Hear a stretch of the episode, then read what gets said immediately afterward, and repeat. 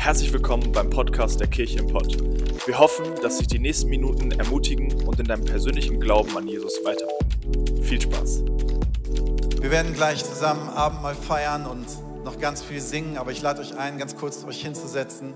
Ich möchte ein paar Gedanken teilen.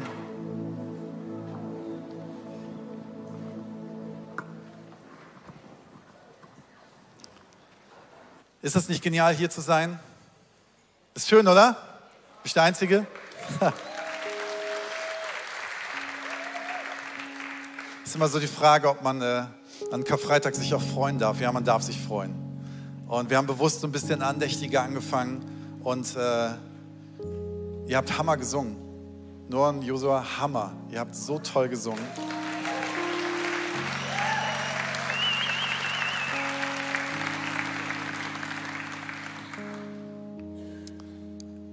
Ist die erste Karfreitag-Veranstaltung unserer Kirche. Wir sind jetzt fast zehn Jahre alt und haben noch nie Karfreitag irgendwas gefeiert. Das ist schön, oder? Und äh, schön, dass so viele Menschen da sind, auch aus anderen Kirchen. Herzlich willkommen. Und vielen Dank an die Kreuzkirche, dass wir hier eine Worship Night machen dürfen und am Ostern Oster feiern dürfen.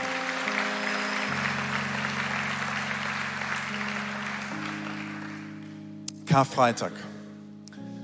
Wir sind alles Menschen, wir würden gerne am liebsten zu dem Siegessonntag rüberhuschen. Wer hält schon gerne Schmerz aus? Wer hält schon gerne das aus, wo noch nicht die Auferstehung ist? Und äh, wie in jedem guten Hollywood-Film wissen wir das Ende. Wir wissen den Ausgang. Wir wissen, es geht gut aus. Aber lass uns trotzdem heute so ein bisschen aushalten und hinschauen, was Jesus wirklich getan hat.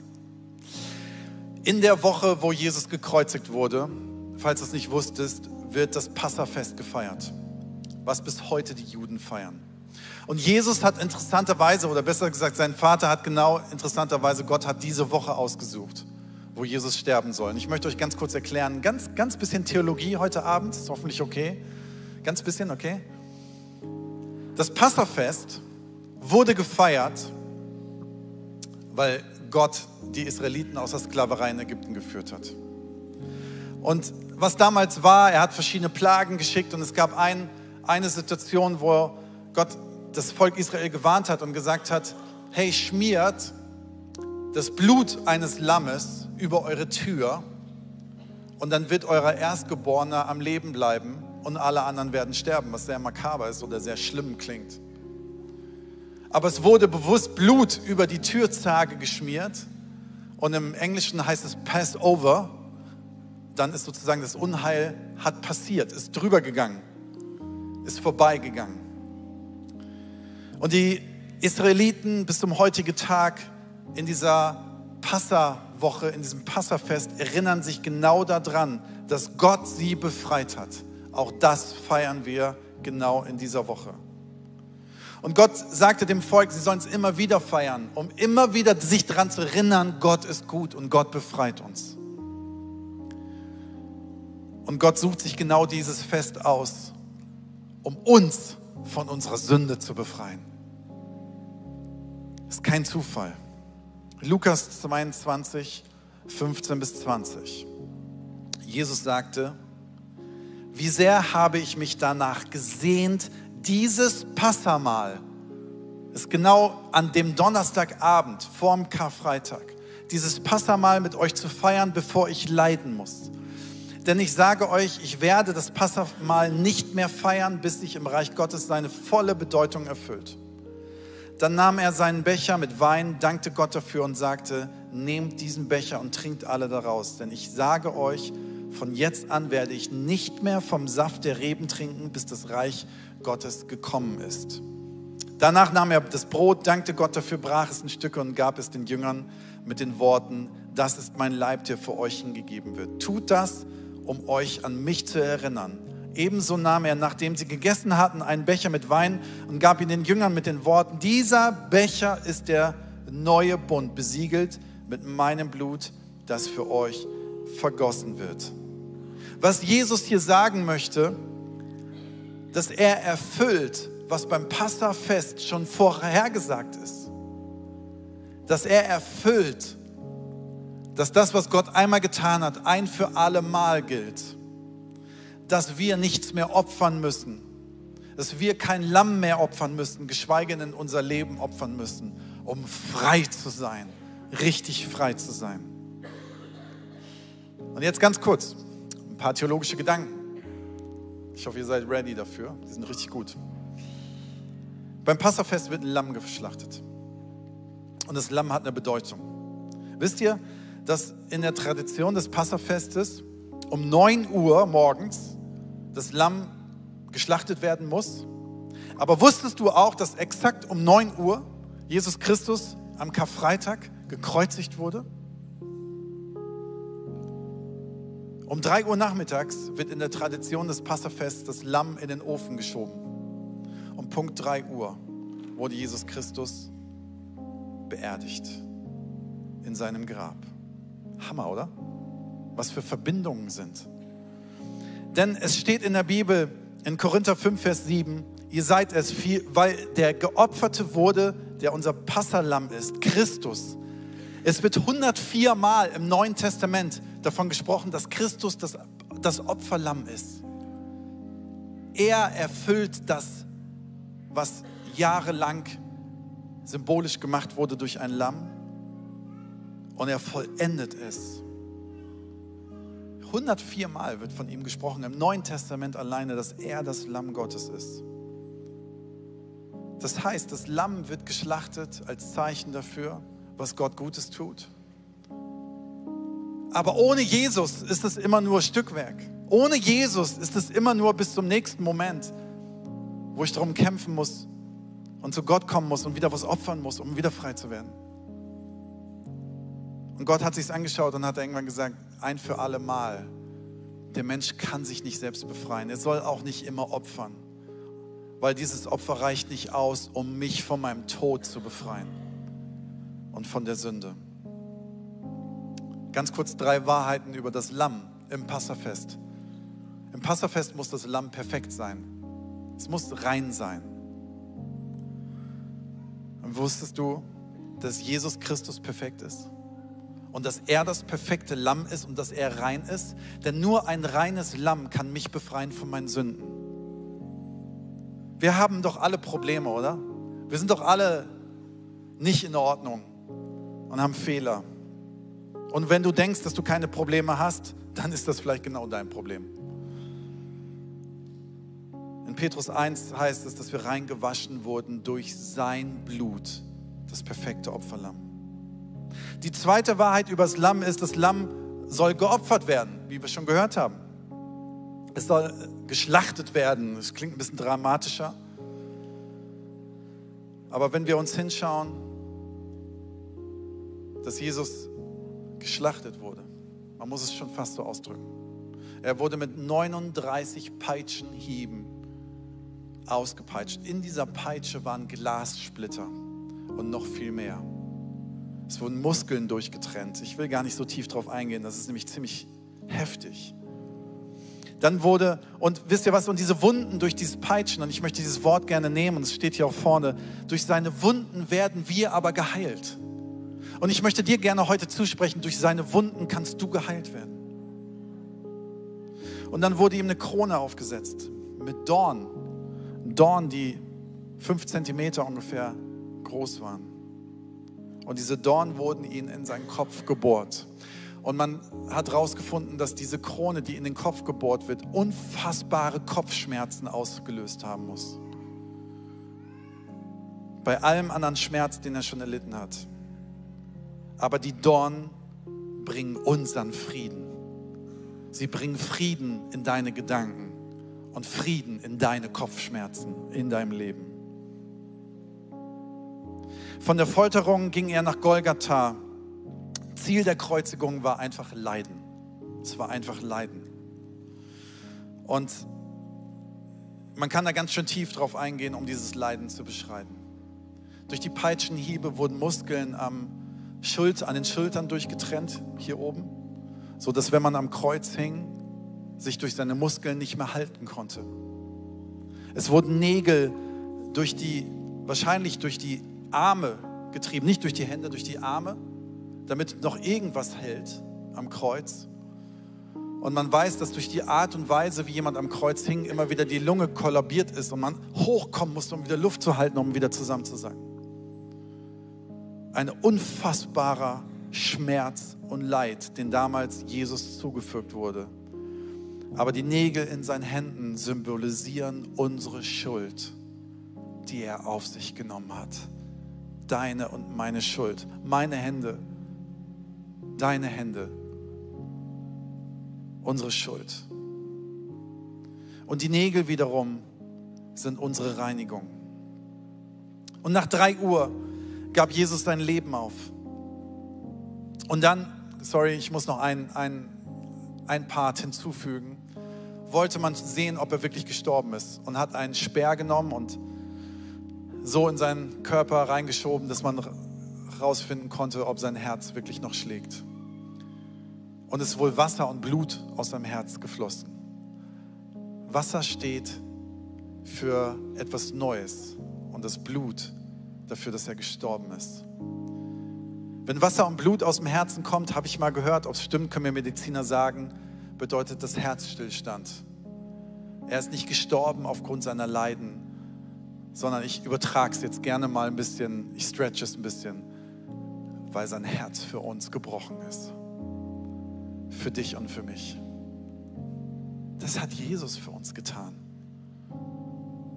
Wir feiern heute nicht irgendeinen Hokuspokus, wir feiern hier nicht irgendeinen, ach, wie schön ist das hier Worship zu machen. Ach, wie schön ist das hier ein bisschen zu klatschen.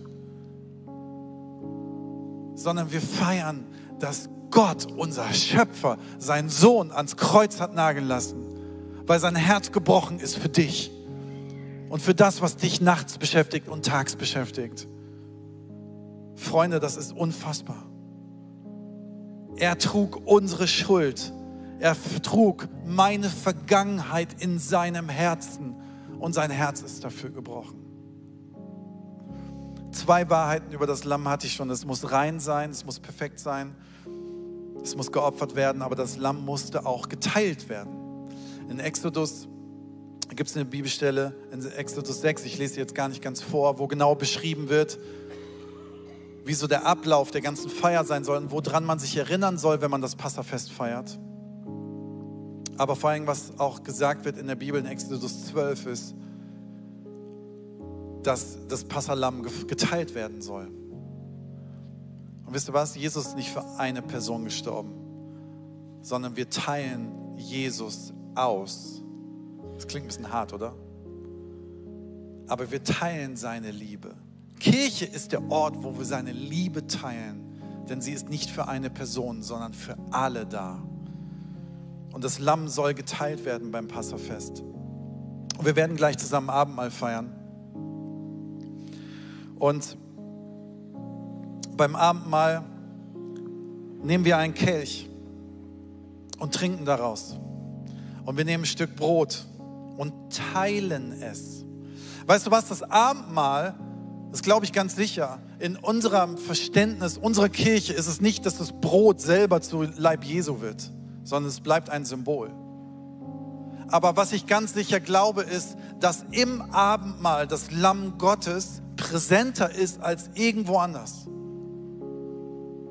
Im Passafest, nach Exodus 6, gibt es, vier, äh, gibt es vier Kelche. Hier vorne stehen vier Kelche. Ich weiß nicht, ob ihr sie seht, aber hier stehen vorne vier Kelche. Und in Exodus 6 heißt es verschiedene Worte, dass Gott zu einem Volk Israel sagt, ich will. Es heißt, beginnt immer mit ich will.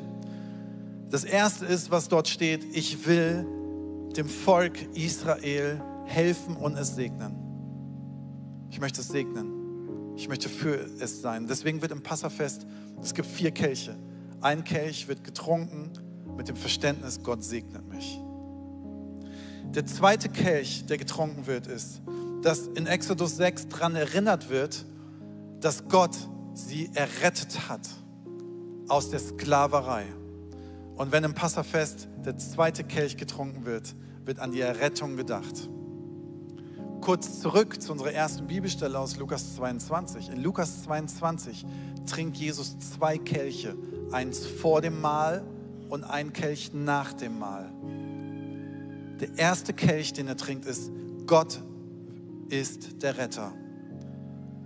Und dann nimmt er das Mahl und bricht das Brot und trinkt dann den dritten Kelch. Und der dritte Kelch bedeutet Erlösung. Wisst ihr, was Erlösung bedeutet? Ich bin erlöst. Erlöst. Ich bin erlöst von meinem Schmerz. Ich bin erlöst von meiner Schuld. Ich bin erlöst von meiner Zukunftsangst. Ich bin erlöst von meinen Sorgen. Ich bin erlöst von meinen Kopfschmerzen. Ich bin erlöst von meiner Sünde. Ich bin freigekauft, erlöst. Und das trinkt Jesus nach dem Mahl in Lukas 22 und sagt zu diesem Kelch, so oft ihr daraus trinkt, erinnert euch daran, dass ihr jetzt frei seid. Ihr seid nicht nur errettet, sondern ihr seid frei. Und dann gibt es einen vierten Kelch. Den trinkt Jesus nicht. Weil er sagt, ich werde den vierten Kelch erst trinken, wenn alles vollendet ist. Ich werde die Rebe, den Saft der Rebe erst wieder trinken, wenn es vollendet ist, bis ich wiederkomme. Hammer Symbolik, oder? Und heute wollen wir Abendmahl feiern zusammen und trinken den dritten Kelch. Den Kelch der Erlösung. Das Lamm Gottes. 2023. Für was musste Jesus für dich sterben? Für was in deinem Leben musst du erlöst werden und freigekauft werden? Ein für alle Mal sind wir freigekauft, wenn mein irdischer Körper sterben wird, dass ich in Ewigkeit leben werde. Und das ist der Sieg, der Sieg aller Siege, der Triumph über dem Tod und dem Teufel. Der hat nämlich keine Schnitte mehr, der hat nichts mehr zu sagen. Als Jesus am Kreuz gestorben ist, heißt es, dass er in das Totenreich gegangen ist. Und wisst ihr, was ich glaube, was er im Totenreich gemacht hat? Er hat der Dunkelheit und dem Tod und dem Teufel gezeigt, wer hier der Sieger ist und hat ihn besiegt. Liebe Freunde, das ist kein Märchen, das ist kein Kopfkino. Und wir feiern in zwei Tagen die Auferstehung. Die feiern wir aber in zwei Tagen. Wir wissen, was das bedeutet. Aber heute feiern wir vor allen Dingen die Erlösung. Und wir wollen gleich ein Lied hören. Und während wir dieses Lied hören, dürft ihr ein, verschiedene Sachen machen. Das eine, was ihr machen dürft, ist,